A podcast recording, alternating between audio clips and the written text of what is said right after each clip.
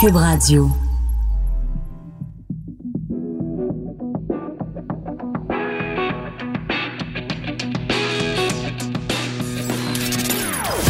Des opinions bien à elle. Sophie Durocher. Son franc-parler ne laisse personne indifférent. On n'est pas obligé d'être d'accord. Bonjour tout le monde, c'est Sophie. On est vendredi, on est le 29 novembre 2019 et je suis très contente d'être à ce micro pour euh, vous remercier, vous euh, les auditeurs, les auditrices de Cube Radio. Vous remercier d'abord de choisir d'écouter Cube et d'écouter, on n'est pas obligé d'être d'accord, mais aussi pour vous remercier pour tous les bons mots que euh, vous avez fait parvenir à l'équipe. Après qu'hier en ondes, j'ai pris cinq minutes de votre temps pour lire les unes après les autres les différentes insultes qui me sont adressées depuis des semaines, des mois et des années. Euh, je faisais euh, référence en fait à cette politicienne très courageuse, Christine Labrie de Québec solidaire, qui cette semaine s'est levée en chambre et a lu dans le, le, cadre de l'Assemblée nationale des messages haineux qu'elle reçoit elle-même. Et il y a eu une belle solidarité aussi de la part de d'autres députés qui siègent à l'Assemblée nationale. Bref, j'ai voulu moi aussi euh, partager avec vous les différents messages haineux que je reçois depuis un bon moment. Et vous avez été très nombreux à m'écrire pour euh, m'offrir euh, vos, vos vœux de sympathie. C'était bien, bien gentil. Donc, je vous rappelle que l'adresse pour écrire, c'est studio.cube.radio. Alors, je voudrais juste en lire quelques-uns pour réagir, si vous le permettez. Il y a quelqu'un qui, qui m'écrit, mais qui est malheureusement pas identifié, qui dit Pourquoi êtes-vous étonné des insultes que vous recevez sur les médias sociaux? Il n'y a pas de filtre, c'est la jungle tous les crétins de la Terre s'y donnent rendez-vous. La meilleure façon de ne pas s'y faire insulter, c'est de ne pas être là. Alors, monsieur ou madame, je ne sais pas, j'aimerais répondre à ça parce que je trouve que personnellement, c'est pas un, argument. C'est-à-dire que c'est un peu comme dire à une fille euh, qui s'est fait violer, ben t'avais juste à pas d'affaire à te promener dans la rue à 3 heures du matin. Je trouve que c'est c'est un peu blâmer euh, la victime entre guillemets. Et la deuxième chose, c'est que comme journaliste, comme chroniqueur, je ne peux pas ne pas être sur les médias sociaux. Vous comprenez que pour euh, le métier que j'exerce, être présente sur les médias sociaux, ça fait partie de mon travail. Il faut que je sois sur Twitter, il faut que je sois sur Facebook. Ça fait partie de mon métier en 2019. Je pourrais pas être complètement absente des médias sociaux. Euh, L'autre chose, c'est que les gens qui euh, me font parvenir des insultes que j'ai lues hier en ondes, ces gens-là trouvent toujours le moyen de vous retrouver. Alors, les gens m'écrivent, par exemple, à mon adresse au Journal de Montréal, Journal de Québec, puisque en dessous de ma photo dans le journal, ben, il y a une adresse où les gens peuvent m'écrire. Et des fois, les gens aussi trouvent des moyens assez pernicieux de vous rejoindre pour s'assurer de bien faire du mal à la bonne place. Je pense, par exemple, à Messenger. Vous savez que Messenger, sur Facebook, euh, les gens, même s'ils ne sont, sont pas vos amis sur Facebook, peuvent vous écrire par Messenger dans la catégorie euh, donc euh, message euh, demandé ou message requis, quelque chose comme ça. Et c'est en général là que se trouvent les pires insultes. Alors moi, je veux bien, mais je vais me protéger de ces insultes-là, de ces attaques, de ces, de ces injures, de ces vulgarités. Mais je suis quand même pas pour vivre sur une île déserte sous prétexte que si je me présente sur la place publique, je risque de me faire insulter. Je suis désolée, mais c'est pas un argument. Donc, plusieurs personnes m'ont écrit euh, lui-même me décourage, pour ne pas dire me dégoûte. Merci de vous battre à contre-courant. Continuez à faire ce que vous faites. Continuez juste pour faire hum, hum, hum, ces connards. Euh, lâchez surtout pas. Vous êtes bon. Ben, euh, je vous épargne les détails. Plein de gens m'écrivent en disant j'ai honte de lire euh, ce qu'on écrit. Ce sont probablement des gens qui n'ont rien accompli, jamais été responsables de quoi que ce soit. Ce sont des gens qui n'oseraient jamais vous dire les mêmes bêtises face à face. Ben vous avez tout à fait raison, Jacques. C'est exactement ça. Ces gens-là qui me parlent de ma vie sexuelle qui me parle de mes de mes euh, parties intimes, disons ça comme ça. Si je les croisais dans la rue, jamais ils ne me diraient ça. Ça, c'est bien évident. Euh, quelqu'un qui m'écrit aussi en disant euh, si ces gens ne vous aiment pas, pourquoi listent-ils vos textes Ben ça, encore une fois, c'est pas vraiment un argument parce que je pense que, tout le monde a le droit de lire mes textes et de réagir. Tout, le monde a le droit de m'écouter à Cube Radio et de réagir. Du moment que c'est fait dans le respect, il n'y a aucun problème avec ça. Et il y a quelqu'un, donc cette même personne me dit, euh, j'espère de tout cœur que vos enfants ne tomberont jamais sur ces insultes de très bas étage.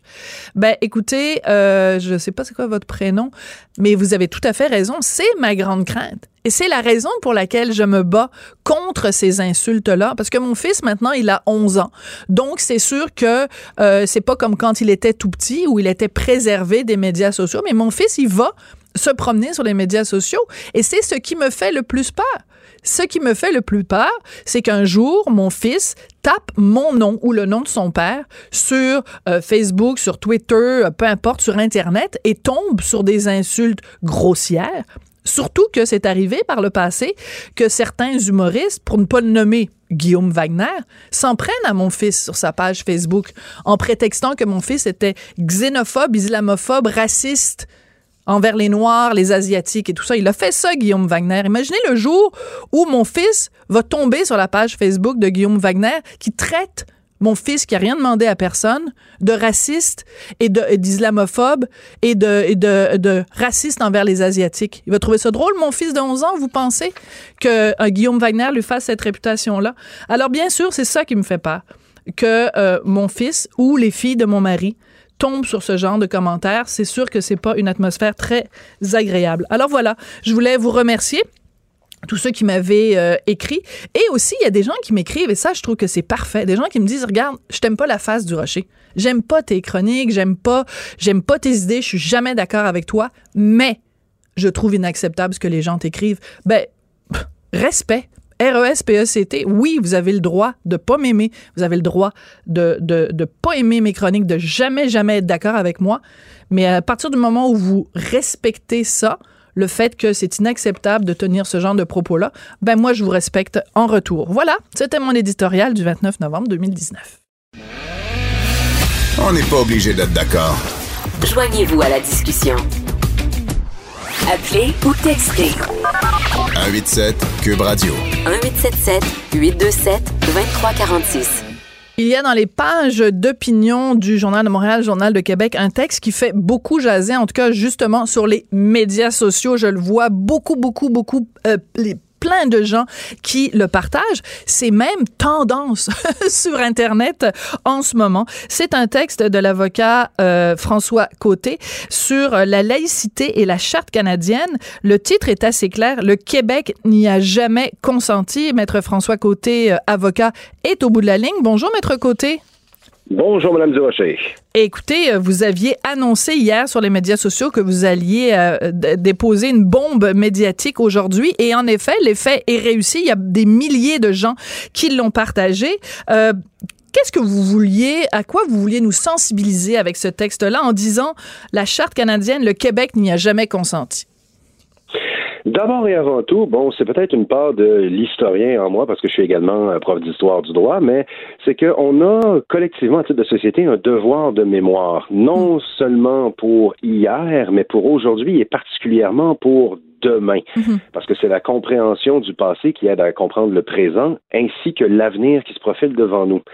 Et ce que je tiens à rappeler, ce qui, d'après moi, et je, je suis loin d'être le seul à le penser, explique pour une immense part le conflit entre les deux grandes visions sociales, entre les deux grandes visions du droit qu'on voit dans le dossier de la laïcité, c'est que on, on est face à l'incompatibilité caractérisée du multiculturalisme canadien et de la charte des droits et libertés, la charte canadienne des droits et libertés, pardon, qui a été imposée au Québec sans son consentement en Mhm. 1982 et que c'est cet instrument-là qu'on nous a imposé alors qu'on disait non. On n'a pas simplement été ignoré. là. Le Québec disait non. René Lévesque disait non. Et il a été exclu des négociations finales et on a infligé la Charte canadienne sans une once de représentation démocratique au Québec. Et cette Charte canadienne, c'est elle qu'on invoque aujourd'hui Mhm. pour chercher à censurer la volonté nationale et démocratique de la population québécoise. Et je pressens j'en suis convaincu, qu'on se dirige à grande vitesse vers un tremblement de terre politique sur cette question. Et je pense qu'il est crucial de comprendre comment et pourquoi nous en sommes arrivés là. Oui. Alors, vous y allez pas avec le dos de la cuillère dans votre texte. Vous dites carrément que cette loi sur la laïcité de l'État, la fameuse loi 21, je vous cite, représente sans conteste sans conteste l'enjeu social et juridique le plus important depuis le début du millénaire au Québec. Fin de la citation. C'est si Absolument. on est vraiment donc, selon vous, à une croisée des chemins. Il va y avoir avant la loi 21 et après la loi 21. Quelle pourrait être l'issue justement de ce, de ce point tournant? D'abord, une petite euh, contextualisation, comparaison. Je vous, je vous dirais que la loi sur la laïcité de l'État, elle est aux années 2010-2020 ce que la Charte de langue française était aux années 60-70. C'est un moment d'émancipation nationale, c'est un moment de D'affirmation. no- exactement de notre de notre euh, notre autonomie, notre droit collectif à l'autodétermination et à vouloir choisir le modèle social qu'on qu'on désire pour notre société d'une manière démocratique et d'une manière rassembleuse. Donc, je vous, ce n'est pas le premier cas, mais c'est cet enjeu de notre génération parce que la laïcité, ça s'inscrit à l'intérieur des grandes orientations collectives de la société québécoise. Et aujourd'hui, après 15 ans de torpeur libérale, sous les années Charret puis Couillard, où on est passé au travers de la crise des accommodements raisonnables, on n'aura pas besoin de revenir là-dessus, mais il y avait un profond, profond malaise social qui demande une résolution. Mhm. Et la loi sur la laïcité de l'État, c'est cette réponse collective, c'est ce désir social de la part de la population québécoise de dire nous ne voulons pas que la religion ait sa place dans la vie de cité. Nous nous sommes affranchis de la religion avec la, avec la Révolution tranquille et nous voulons, nous voulons vivre de manière libre et laïque. Et c'est ça que la loi sur la laïcité de l'État vient enchasser de manière législative. Oui. Et c'est Et- ça qui se retrouve à être menacé par la Charte canadienne. Et maintenant, pour répondre à votre question, vous me Oui. demandiez où est-ce qu'on se dirige avec ça? Il y a plusieurs options. Premièrement, tout va dépendre de Il y a plusieurs options, mais ça finira pas bien. Il y a aucune des options où ça se finit bien quand même. bien ou mal, le résultat final, ça va dépendre de comment est-ce qu'on va le qualifier, mais Ouais. ça va en- ça va faire des disons une mouvance politique certaine. Ouais. Tout comme la question de la langue française dans les années 70 avait brassé le jeu politique, la question de la laïcité va le brasser tout autant. Il est clair que euh, peu importe le résultat que les, les, les, les décisions judiciaires, là en ce moment il y a une décision interlocutoire qui est en délibérée à la Cour d'appel, je me prononce pas là-dessus, mais il y a aussi énormément de choses qui vont sortir dans les médias et qui se font dire là-dessus. Mais peu importe la décision, les, les décisions judiciaires qui vont être prises à cet effet-là, surtout si on décide de dire bon ben disposition dérogatoire, on l'écarte quand même. Euh, J'anticipe que ça va entraîner des, des effets de vague sur le terrain politique. Il va y avoir probablement une remise, je l'annonce, d'accord? Oui. Que je m'attends à ce que on se retrouve dans une remise en question du cadre constitutionnel canadien lui-même. Surtout que la fédération en ce moment est dans un état de fragilité qu'elle n'avait pas connu depuis des décennies. Ben oui, avec l'Ouest. Voilà. Exactement. Dans Voilà. les provinces de l'Ouest, on jase beaucoup. Le dossier constitutionnel va devoir être rouvert. Pour moi, ça m'apparaît une évidence. Ce sera pas en 2020, ce sera pas mardi prochain, mais ça s'en vient. C'est inévitable, d'après moi. Et pour le Québec, la capacité même d'être capable d'adopter des politiques sociales qui reflètent sa société distincte, Mhm. le contrôle national de notre autonomie, de notre droit et de notre vivre ensemble collectif va être au cœur des revendications dans cet enjeu-là. Et D'accord. après ça, dans quelle direction est-ce que ça va aller? L'histoire nous le dira, mais... Mais ça va être crucial. Ça va être crucial. Oui, abs- Écoutez, absolument, Mais, alors, ce que, ce que j'aime de votre texte, c'est qu'avec ce rappel historique, parce que bon, euh, le Québec, on dit je me souviens, mais on se souvient pas de nécessairement de tout. Puis il y a toute une génération aussi, la génération des plus jeunes, n'ont pas ce souvenir de cette blessure fondamentale, euh, cruciale de 1982. À quel point c'était humiliant et méprisant de se faire entrer une constitution dans la gorge sans notre consentement. Donc c'est important de faire ces rappels historiques, mais surtout Oui, si on fait Oui et non, attention. Non? Oui et non Pourquoi? Dans le, dans le sens que le rappel historique est très important, mais il faut absolument pas s'enfermer dans le, la, la rancœur ou l'humiliation. S'il y a quelque chose, il est important de rappeler que ce document est politiquement à tout le moins entaché d'une illégitimité constitutionnelle au niveau de la manière dont il a été adopté et qu'il ne reflète pas les valeurs du Québec. Et la raison pour laquelle c'est important d'insister là-dessus, ce n'est pas du tout par un, quelconque sentiment d'injustice, ce n'est pas par un quelconque sentiment de vindicte qu'on doit le rappeler, mais c'est bien pour expliquer oui. pourquoi est-ce que la Charte canadienne, pourquoi est-ce que la jurisprudence qui en découle et les modèles sociaux qui sont paramétrés en fonction de ce document-là ne passent pas au Québec, parce qu'il faut le rappeler, ce n'est pas notre modèle, nous n'avons jamais dit oui, nous ne l'avons jamais ratifié, nous ne l'avons jamais accepté, et c'est pas par vengeance, c'est pas par sentiment de vouloir redresser une injustice, c'est pour expliquer et comprendre. Tout à fait. Non, je comprends fort bien, mais il reste quand même qu'on se retrouve avec cette situation assez surréaliste de dire que, donc c'était en 1982, 37 ans plus tard,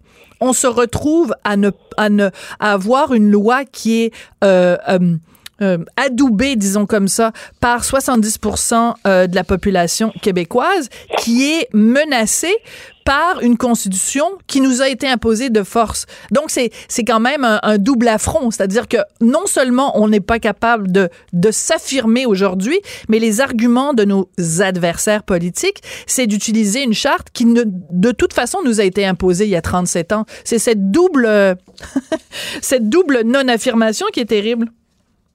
Et c'est ça qui justifie un certain sentiment d'intolérable dans le discours public à voir le fait que cette charte canadienne, mais plus encore que l'instrument lui-même, la vision distincte mhm. des droits fondamentaux qui la traversent et qui la transportent soit utilisée pour censurer la voix de la démocratie québécoise. Parce que ce qui est, de très important à savoir, c'est qu'il n'y a pas juste une seule vision des droits fondamentaux dans le monde.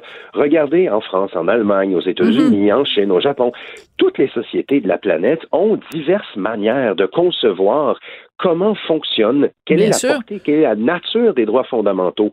Et notre vision civiliste et un peu plus républicaine des droits fondamentaux, elle est tout à fait légitime. Oui, sauf que là, le Canada anglais, ouais, le Canada anglais nous dit non. Nous, on a la bonne version et vous, vous avez tort. Au lieu de dire, ben, vous avez une vision différente. là, la contradiction et l'incohérence manifeste. Parce que rappelons-le, rappelons une chose. Le Canada est en théorie une fédération. Et en théorie, sur papier, là, depuis le Canada britannique, depuis le 19e siècle, mm. la raison d'être de notre structure, où on a des provinces et un gouvernement fédéral, c'est de permettre à chacune des entités fédérées, chacun des États provinciaux, de préserver ses différences culturelles, de préserver ses distinctions. Et au Québec, c'est notamment une vision distincte du droit ainsi que notre langue française. Et ça, c'est supposé être respecté en théorie, mais l'impact centralisateur mm. du gouvernement fédéral et de la Charte canadienne des droits et libertés, qui est un document de common law, tente autant que possible d'ignorer ces différences et de proclamer qu'il n'y aurait qu'un seul bien, qu'une seule vérité, c'est, à mon humble avis, une négation de la diversité sociale des différents groupes nationaux humains.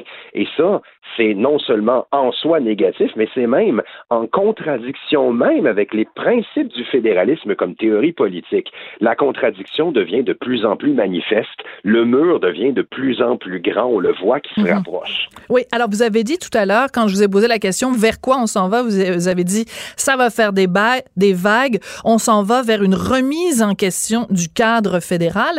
Est-ce que cette, affaire-là de la contestation de la loi 21, ça pourrait être l'élément déclencheur pour que des gens au Québec se disent, ben écoutez, moi là, j'ai toujours bien vécu à l'intérieur du Canada, ça ne m'a jamais posé de problème, mais quand je vois la façon dont le reste du Canada veut me dire comment mener les affaires chez nous, ben là, je vais peut-être avoir envie de me débarrasser du reste du Canada. Est-ce que ça pourrait aller jusque-là?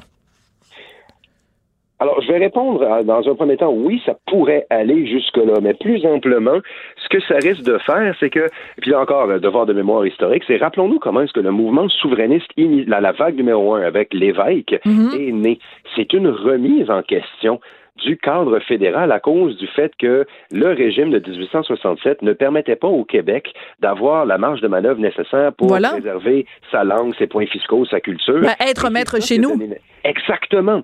Et là, on arrive à exactement la même chose. Parce que c'est pas parce qu'il y a eu deux victoires du non, dont la deuxième est particulièrement discutable, si vous me le permettez. Oui, mais je vous le permets. Oui. Que, que, la question constitutionnelle a été réglée au Québec. Les gens qui ont voté non n'ont pas pour autant voulu ratifier la Charte de 82. Le dossier n'est pas réglé. Bon point. Et on a laissé ça dans une espèce de flou artistique.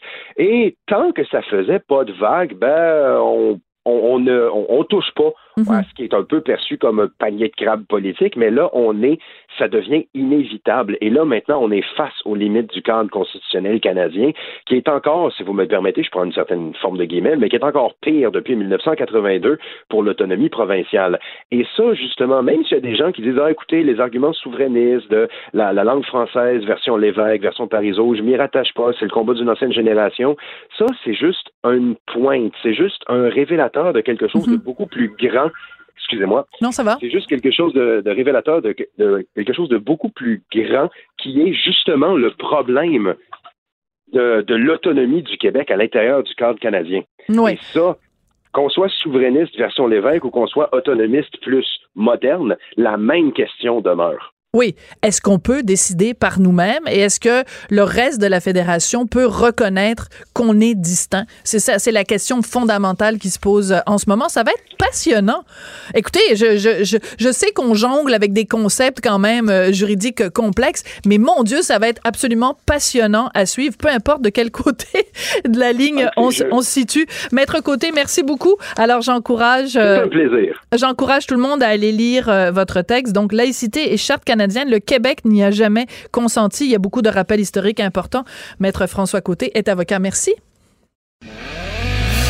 On n'est pas obligé d'être d'accord. Joignez-vous à la discussion. Appelez ou textez. 187 Cube Radio. 1877 827 2346. Alors, vous avez sûrement, bien sûr, entendu parler de cette fameuse euh, publicité prise par le gouvernement du Manitoba, euh, diffusée dans Le Devoir. 21 raisons, en fait, de quitter l'horrible province du Québec avec son horrible loi 21 pour aller s'établir au Manitoba. Ça provoque beaucoup de réactions, entre autres chez Pascal Bérubé du Parti québécois. Il est au bout de la ligne. Bonjour, Monsieur Bérubé. Bonjour. Vous avez euh, plein de mots d'esprit en ce moment pour répondre à M. Pallister, qui est le premier ministre du Manitoba. Entre autres, euh, vous avez fait référence à Louis Riel. Alors, pour les gens qui ont moins de 30 ans et qui n'ont aucune idée qui est Louis Riel et ce que le Manitoba a bien pu lui faire, un petit rappel historique, M. Bérubé? ça serait assez complexe, mais Louis Riel, c'est le chef des, des, métis euh, du Manitoba. Il est vu comme un des fondateurs du Manitoba, mais disons qu'on y a fait la vie dure avec les anglophones qu'on y retrouvait à l'époque. Alors, bien sûr, euh, c'est une, histoire qui a fini tragiquement, mais ça permet d'illustrer le sort des francophones dans ce pays mhm. qui ont été euh, marginalisés, qui ont parfois on leur a empêché d'exercer leurs droits. Alors quand une province comme le Manitoba décide de, parler de la question des droits fondamentaux en pointant le Québec, ben, j'ai tendance à avoir de la mémoire. Oui. Alors, c'est aussi que tout ce, ce, cette leçon de morale que nous fait le Manitoba, qui est la même leçon de morale que l'Ontario nous avait fait, c'est euh, essentiellement la façon dont on traite les minorités. Or, ce qu'on peut répondre, et ce que vous avez répondu d'ailleurs au Manitoba, c'est regardez donc la façon dont vous, vous traitez les minorités, et en particulier la minorité francophone. Et, et, pas seulement cette minorité. J'ai euh, tweeté tout à l'heure une euh, nouvelle qui date d'il y a quelques années à peine, qui démontre que c'est au Manitoba qu'on traite le moins bien les nations autochtones. 2015, oui, j'ai vu ça passer. 2015. Alors, bon, alors c'est un autre défi pour le, le, Manitoba. Je trouve que bon, Monsieur Pallister peut bien avoir cette opinion, mais à ma connaissance, les citoyens du Manitoba n'habitent pas au Québec, alors ça ne les touchera pas. Euh, nous n'intervenons on n'intervient pas dans les affaires internes du Manitoba, d'un parce que ça ne nous intéresse pas. Euh, ben alors, euh, où réside leur intérêt à faire ça? C'est la même chose pour Queens Park, Ontario. On vient d'adopter d'ailleurs une hmm. motion. Oui, j'ai vu ça passer. Oui. Ah, ça c'est ça c'est fantastique parce que ça me permet de vous révéler quelque chose. Ah. en fait, deux choses. Il n'y a pas d'ordre du jour public de connu entre euh, pour la rencontre entre le premier ministre Legault et le premier ministre Ford. Alors, de l'Ontario. Ouais. ouais. on a imposé un thème qui est celui que M. Legault puisse dénoncer l'adoption par Queen's Park, le Parlement ontarien, d'une motion allant à l'encontre du projet de loi 21. L'autre intérêt de cette motion, c'est qu'hier, Gabriel Nadeau-Dubois, mon voisin de banquette à l'Assemblée nationale, a interpellé Brian Pallister en disant Ce que vous faites, ça n'aide pas beaucoup ceux qui s'opposent à la loi et la combattent. J'ai vu ça passer, c'est hallucinant. Euh, alors, ben, quoi, vous, vous, vous opposez, vous contestez, c'est pas ça que vous nous aviez dit, et en plus, euh, il y a une avocate qui est intervenue, euh, euh, dont j'oublie le, nom, et elle indique, elle dit oui, on va continuer de combattre, c'est ça qu'on va faire. Parfait, c'est son droit le plus strict, mais les membres de la commission politique de Québec solidaire. Alors, ça fait deux. Alors, est-ce qu'on découvre maintenant que Québec solidaire, sans le dire, travaille à contester ou à invalider la loi? J'espère que non. et c'est pour ça. Et c'est pour ça que, euh, si je me trompe pas, corrigez-moi si je me trompe, dans l'autre partie de votre motion, c'était aussi de dire que vous demandiez à ce que tous les membres de l'Assemblée nationale défendent publiquement une loi, puisqu'elle a été adoptée par l'Assemblée nationale. Il faut toujours bien que les députés la défendent cette loi, sinon on va contre la volonté démocratique. Alors là, j'ai un message pour tous les partisans de Québec solidaire qui se disent ben là les députés vont nous aider à contester cette loi, ben non, ils viennent de voter une résolution, une résolution, une motion disant qu'ils n'allaient pas le faire.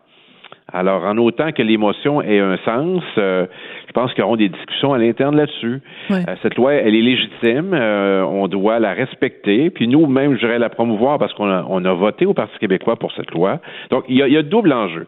Il y a l'enjeu du Manitoba qui achète une page dans un quotidien montréalais, puis il y a l'enjeu de l'Alberta qui critique nos choix, qui nous blâme pour ses problèmes internes. Là, j'ai écrit une lettre qui est paru notamment dans le Calgary Herald, où j'indique très humblement aux Albertains qu'ils ont fait des choix, notamment au plan fiscal, qui euh, les désavantagent présentement et qui n'ont que à blâmer. Hmm. Je veux vous faire entendre euh, un petit extrait. En fait, on va écouter le début, euh, Samuel. Je m'adresse à, à, mon collègue à la mise en onde. Un extrait de mon collègue Jonathan Trudeau qui anime l'émission de 10h à midi. Et il a fait quelque chose de très malin. Il a appelé au bureau de Brian Pellister au Manitoba pour répondre à la petite annonce dans, dans le devoir disant qu'on cherchait des gens pour venir au Manitoba. Je vous fais écouter ça, Monsieur Berube, puis après, je veux que vous réagissiez. On va écouter le début, Samuel. Good morning, Premier's office. Oui, bonjour, madame. J'appelle concernant l'annonce dans le devoir. One moment, uh, one moment, please. Merci. Allô, bonjour? Oui, bonjour. J'appelle concernant l'annonce dans le devoir. Pardon? L'annonce dans le devoir, euh, vous recherchez des, euh, des fonctionnaires québécois? Je sais pas comment vous aider. Ah, ben, il y avait, vous, euh, ben, vous connaissez le journal Le Devoir? Le journal de Devoir? Oui, le journal au Québec. ben, si c'est un journal au Québec, j'ai aucune idée. OK, ben c'est parce qu'il y avait une annonce du, du gouvernement du Manitoba qui, qui recherche des employés québécois pour venir travailler chez vous, là, avec la loi 21 et tout, là. Oui, j'ai entendu ça. OK. Donc, les, les, les on, on, est, on est les bienvenus au Manitoba, là. Oui, comme une annonce qui, disait que les Québécois sont bienvenus au Manitoba. OK. Mais c'est quoi la loi 21, ou juste? Parce que l'annonce parle de la loi 21, puis je, je c'est pas clair. Ah, une seconde, je peux chercher la loi 21 pour vous. OK, merci. Alors ça continue comme ça, puis finalement elle s'en va sur internet pour lui pour dire à Jonathan.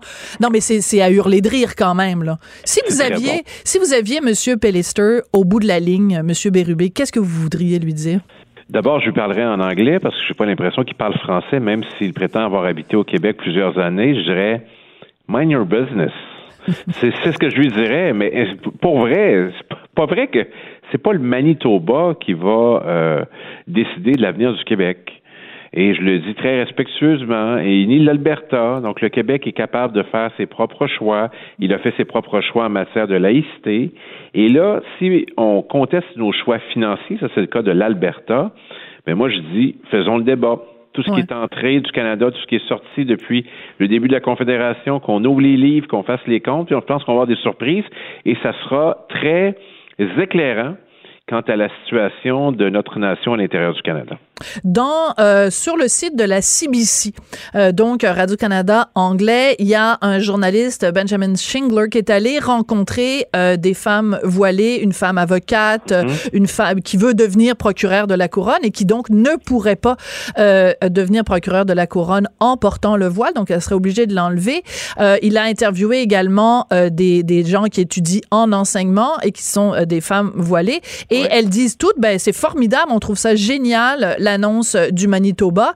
Et en effet, on préférerait aller au Manitoba parce qu'ici au Québec, on sent qu'on est des citoyens de seconde zone. Qu'est-ce que vous voudriez dire à ces femmes-là qui considèrent qu'au Québec, à cause de la loi 21, elles sont considérées comme des citoyennes de seconde zone? Je ne suis pas d'accord parce que la liberté de religion, elle s'exprime dans la vie privée, dans les lieux de culte, aussi intérieurement à travers notre spiritualité. Pourquoi il faudrait en plus l'imposer euh, en milieu de travail? Il y a un concept important aussi, c'est celui de la liberté de conscience. Ces personnes n'en parlent jamais. Alors, la liberté de conscience de ne pas avoir des, des personnes en autorité qui portent des signes religieux. Moi, je suis catholique, je ne suis pas pratiquant, mais si je portais une très grande croix en bois, est-ce que ça serait pertinent? Non. Alors, il y a suffisamment de lieux et d'occasions pour manifester sa foi. Je ne comprends pas pourquoi ça doit être en toutes circonstances. D'où provient ce retour du religieux dans la sphère publique? Euh, je ne le sais pas, mais il ne m'apparaît pas que ça soit souhaitable. Au même titre, que je ne trouverais pas approprié que quelqu'un fasse du prosélytisme politique en milieu de travail avec un, macaron écrit j'aime la CAQ ou j'aime le Parti libéral, ça serait pas plus approprié. J'aime le PQ non plus. Ben, euh, même chose pour tout le monde. pour tout le monde. Je vous taquine, M. Bérubé. Ah oui, mais disons, euh, rappelons-nous souvent, puis c'est une vieille tradition québécoise, les sujets qui divisent à table, ils sont pas sans raison. Ben alors, euh, il y, a, y a la politique et puis il y a le religieux. Oui. Donc, euh, c'était particulier quand même parce que dans ce reportage de Radio-Canada, le journaliste fait un résumé de ce qu'est la loi 21 pour ses, pour ses lecteurs euh, anglophones. Et il dit c'est une loi qui interdit le port du hijab, de l'akippa et du turban. Ah, et ça s'arrête là? Ouais. Ça donne l'impression que c'est en toutes circonstances. Bien sûr que non. Dans l'entreprise privée, par exemple, euh, ça s'applique. Je vais vous donner l'exemple. J'ai visité une école secondaire montréalaise il n'y a pas tellement longtemps.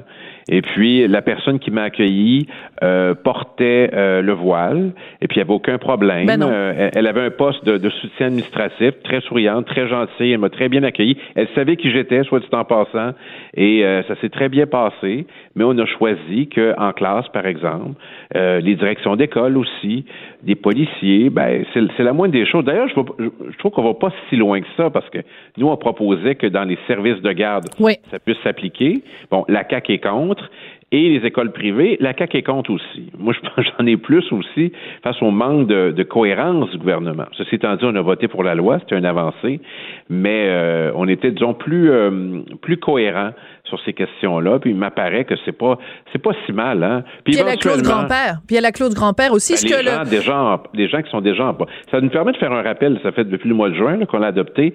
Euh, les gens qui disposent déjà de ce droit-là ben, vont continuer, notamment d'enseigner avec un avec un signe religieux. Ça envoie un message pour les prochaines personnes à venir. Voilà. Et comme par hasard, dans le reportage de Benjamin Shingler dans de la CBC, aucune mention de la clause euh, orpheline, aucune mention que au privé euh, les, enseignantes pourraient tout à fait porter le voile et aucune mention du fait que la croix catholique aussi est au, est au nombre des signes religieux interdits. Alors, des fois, il faut, se poser, il faut se poser des questions aussi, des fois, sur la façon dont les journalistes anglophones couvrent la loi 21. Le, jupon dépasse de temps en temps. Vous trouvez pas? Ben, c'est une façon, je dirais, ben, ça fait de très belles histoires, hein, puis ça permet d'indigner bien des gens, mais la réalité, c'est que ça se passe plutôt bien jusqu'à maintenant. Euh, la loi 21, il n'y a pas de, de je pense pas que ça brise des vocations euh, tant que ça, puis je pense que ça se passe bien. Il n'y a pas d'événements notables, en tout cas, qui ont été portés à mon attention. C'est un choix qu'on fait. Et puis, euh, peut-être que dans le futur, il y en aura d'autres pour compléter la laïcité, parce que je, je lisais récemment quelqu'un qui indiquait que les groupes religieux disposent davantage également de l'État. Alors, si on était pleinement laïque, oui, oui, ben tout à fait. Peut-être qu'on reviserait ça aussi. Ben oui, c'est ça, les exemptions d'impôts et les exemptions de ben taxes municipales, de taxes foncières pour les groupes religieux. En effet, d'après moi, ça devrait être la prochaine bataille de la laïcité. Euh, Pascal Bérubé du Parti québécois, merci beaucoup. Et puis, euh, ben, on espère que le message va être entendu par M. Pellister. Peut-être prendre une annonce pour répondre à son annonce dans le devoir, une prendre une annonce dans le Manitoba, euh, je sais pas, le Winnipeg Free Press, tiens. Merci beaucoup, M. Bérubé. Vous, voyez bien que dans ce sujet, on n'était pas obligé d'être en désaccord. Voilà, tout à fait. On n'est pas obligé. Merci, au revoir. Portez-vous bien, au revoir. Cube Radio. Sophie Durocher. Elle aura toujours le dernier mot. Même si vous parlez en dernier. Vous écoutez. On n'est pas obligé d'être d'accord. Dimanche 1er décembre, ça va être la journée mondiale de lutte de lutte pardon contre le sida. On en parle avec le docteur Régent Thomas qui est fondateur et directeur général de la clinique médicale L'Actuelle. Bonjour Régent, comment vas-tu? Ça va bien toi? Ça va? Pour rappeler à tout le monde la raison pour laquelle je vous, je tutoie le docteur Thomas, c'est parce qu'on se connaît dans la vraie vie. C'est pour ça. Euh, pas, je veux pas que les gens pensent que je te manque de respect. Écoute, euh, tu as écrit sur ta page Facebook, euh, tu as parlé d'une étude américaine de la compagnie Merck, une compagnie pharmaceutique, euh, qui nous apprend qu'une bonne proportion des milléniaux aux États-Unis, euh, 28% d'entre eux refusent de faire un câlin à des personnes qui vivent avec le VIH, refusent leur amitié et refusent de leur parler. C'est terrible. C'est terrible. Je me dis, euh, est-ce que c'est parce que c'est américain? C'est une question que je me pose, là. Mais j'ai pas l'impression. La stigmatisation envers les personnes euh, vivant avec le VIH est encore très grande. Euh, mais tu sais, je croyais qu'on avait quand même fait des avancées au niveau des connaissances. On sait que ça s'attrape pas euh, le VIH comme ça. Euh, c'est très dur, hein, ce genre de. Ah. pour Ça les frappe. personnes vivant avec le VIH, c'est très très dur. Oui, parce que toi, Euh, tu les côtoies. Toi, tu Oui. les côtoies, bien sûr, au jour le jour, euh, quasiment euh, 7 jours sur 7, 24, 24. Là.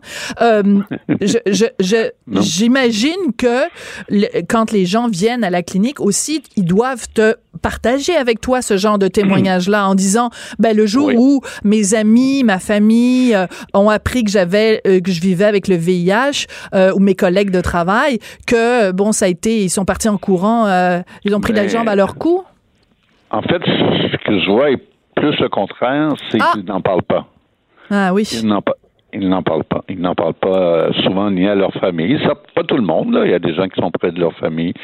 Euh, le réseau d'amitié est limité. Les gens vivent ça beaucoup, euh, beaucoup, beaucoup dans l'isolement et la solitude. C'est une des rares maladies. Euh, prends le cancer. Dans le cas du cancer, les gens vont être très, très supportés. Hein. Les gens Oui. vont dire publiquement, j'ai le cancer. Euh, dans le cas du VIH-Sida. Avant la trithérapie, les gens parlaient plus parce que c'était comme euh, un, un défi pour aider à aller chercher de la- euh, l'argent pour la recherche. Euh, ils allaient mourir de toute façon.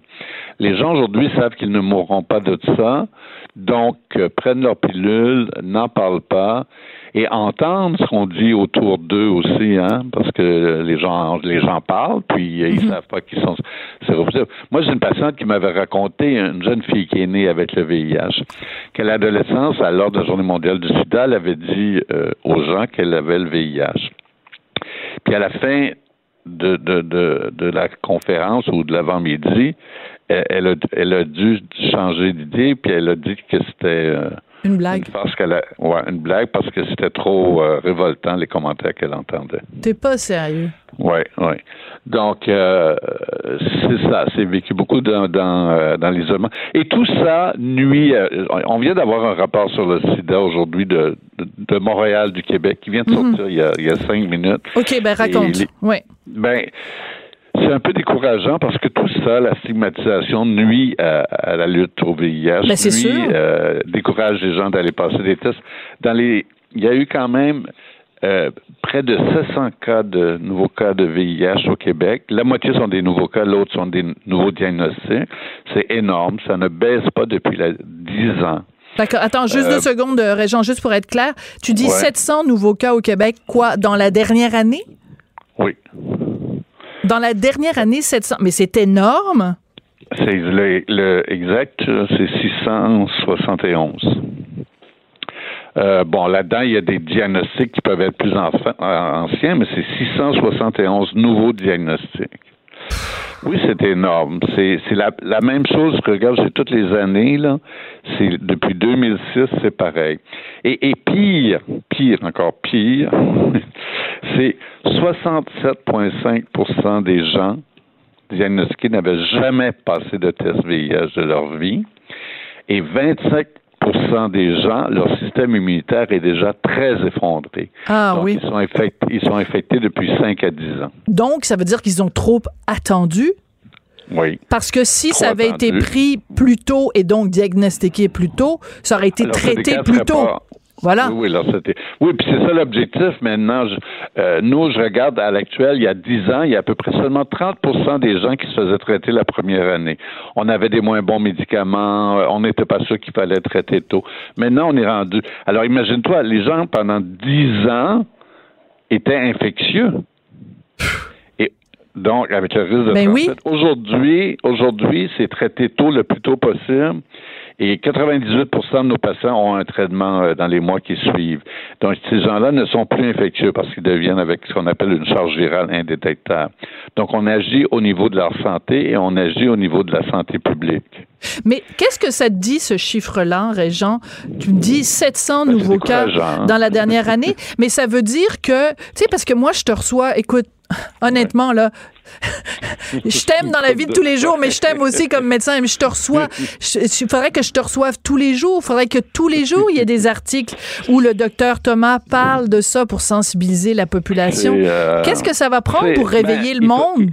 il faut essayer de il faut essayer de briser les. On a une nouvelle clientèle. Hein, il y a deux choses. Alors, j'étais un peu déçu par le rapport parce que récemment, on nous avait dit qu'il y avait eu une baisse de 35% chez les hommes homosexuels à Montréal et que je, je, disais, disais relié probablement à la PrEP, le nouveau traitement préventif mm-hmm. que les gens dont beaucoup d'homosexuels prennent parce qu'ils sont font partie d'un groupe où le, le, VIH est, est, élevé.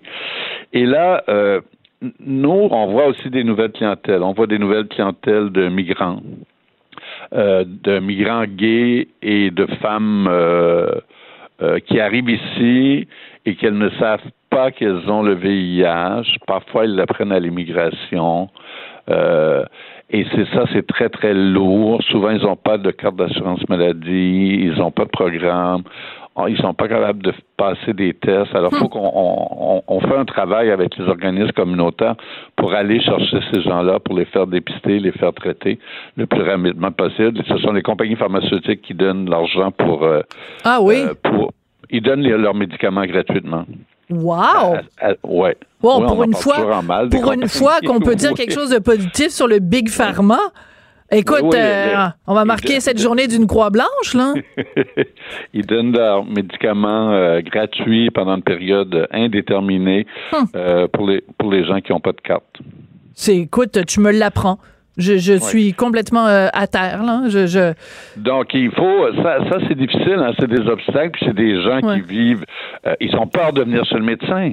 Ils ont peur. Il y a des Pourquoi? gens. ben, des gens qui ils ont peur de venir chez le médecin d'être retournés dans leur pays. Hmm.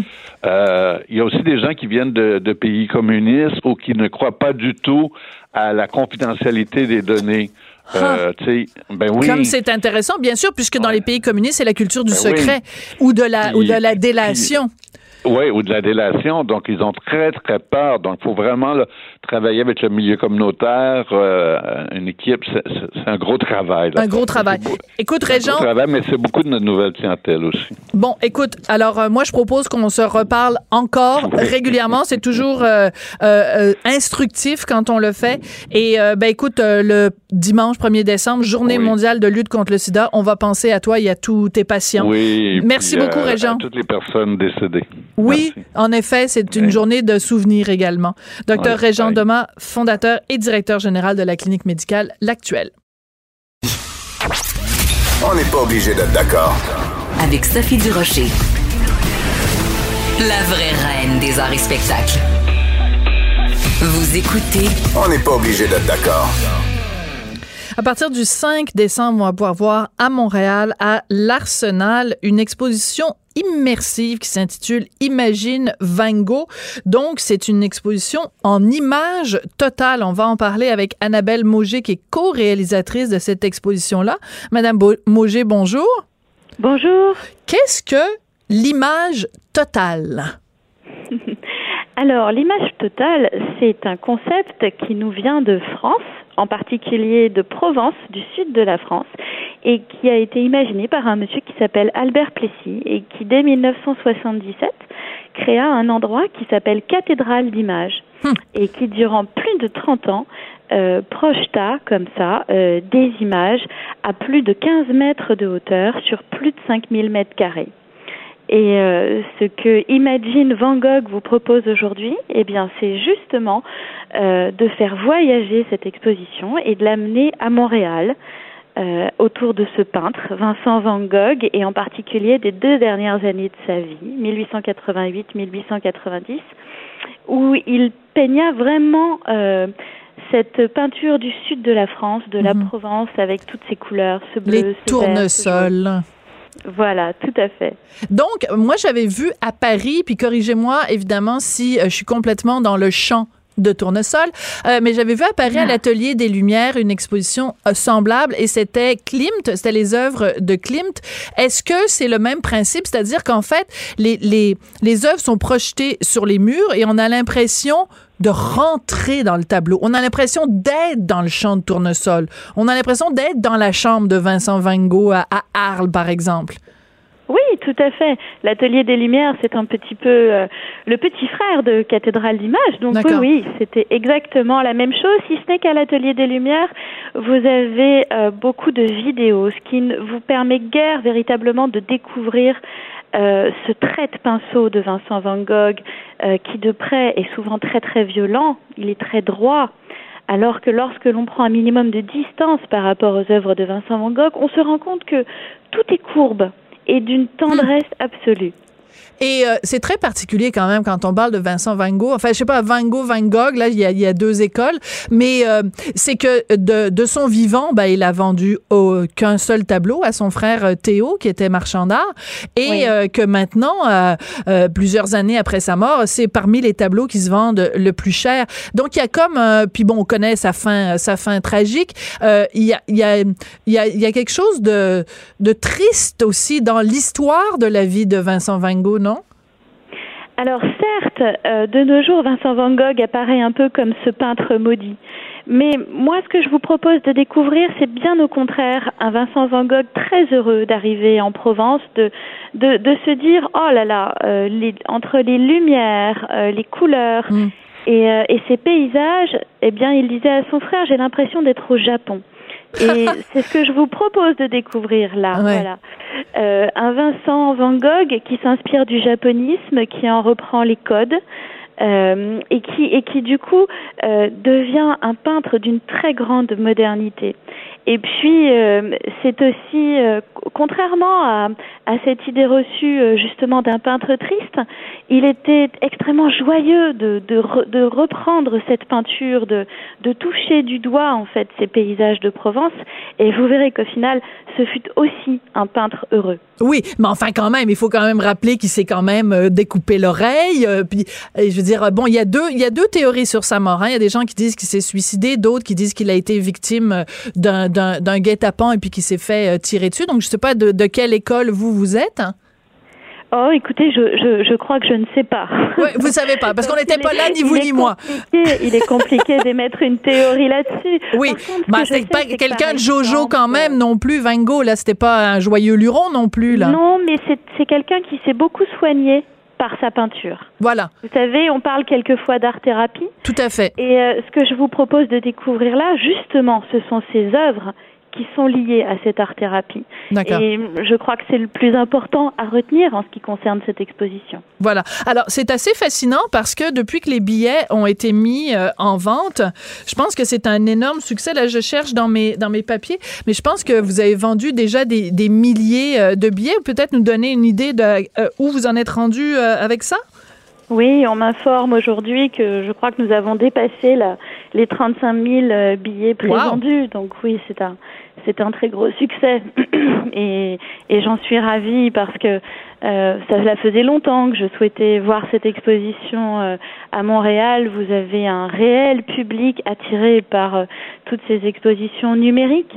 Et même si c'est la première fois que vous accueillez une exposition en image totale, euh, donc qui, qui s'étend sur plus de 1500 mètres carrés et qui monte à plus de 8 mètres de hauteur, euh, je, je, crois que vous allez découvrir du coup un autre Van Gogh. Oui, alors ça c'est vraiment euh, intéressant parce que quand on parle de chiffres, ben vous, vous, le faites en mètres. Bon, évidemment pour nous c'est en pieds, donc c'est 16 000 pieds carrés. Ben oui, c'est ça. On a le système métrique officiellement au Québec, mais tout le monde parle en pieds. alors 16 000 pieds carrés pour euh, Van Gogh, ça va vraiment être le pied. Ça commence le 5 décembre à l'Arsenal. Merci beaucoup Annabelle Mauger, ça a été un plaisir de vous parler.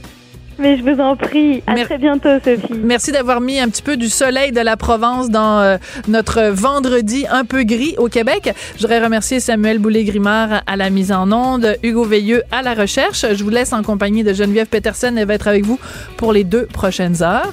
Et moi, ben, je m'en vais passer une très belle fin de semaine. Je vous en souhaite une aussi, puis on se retrouve lundi à midi. Au revoir.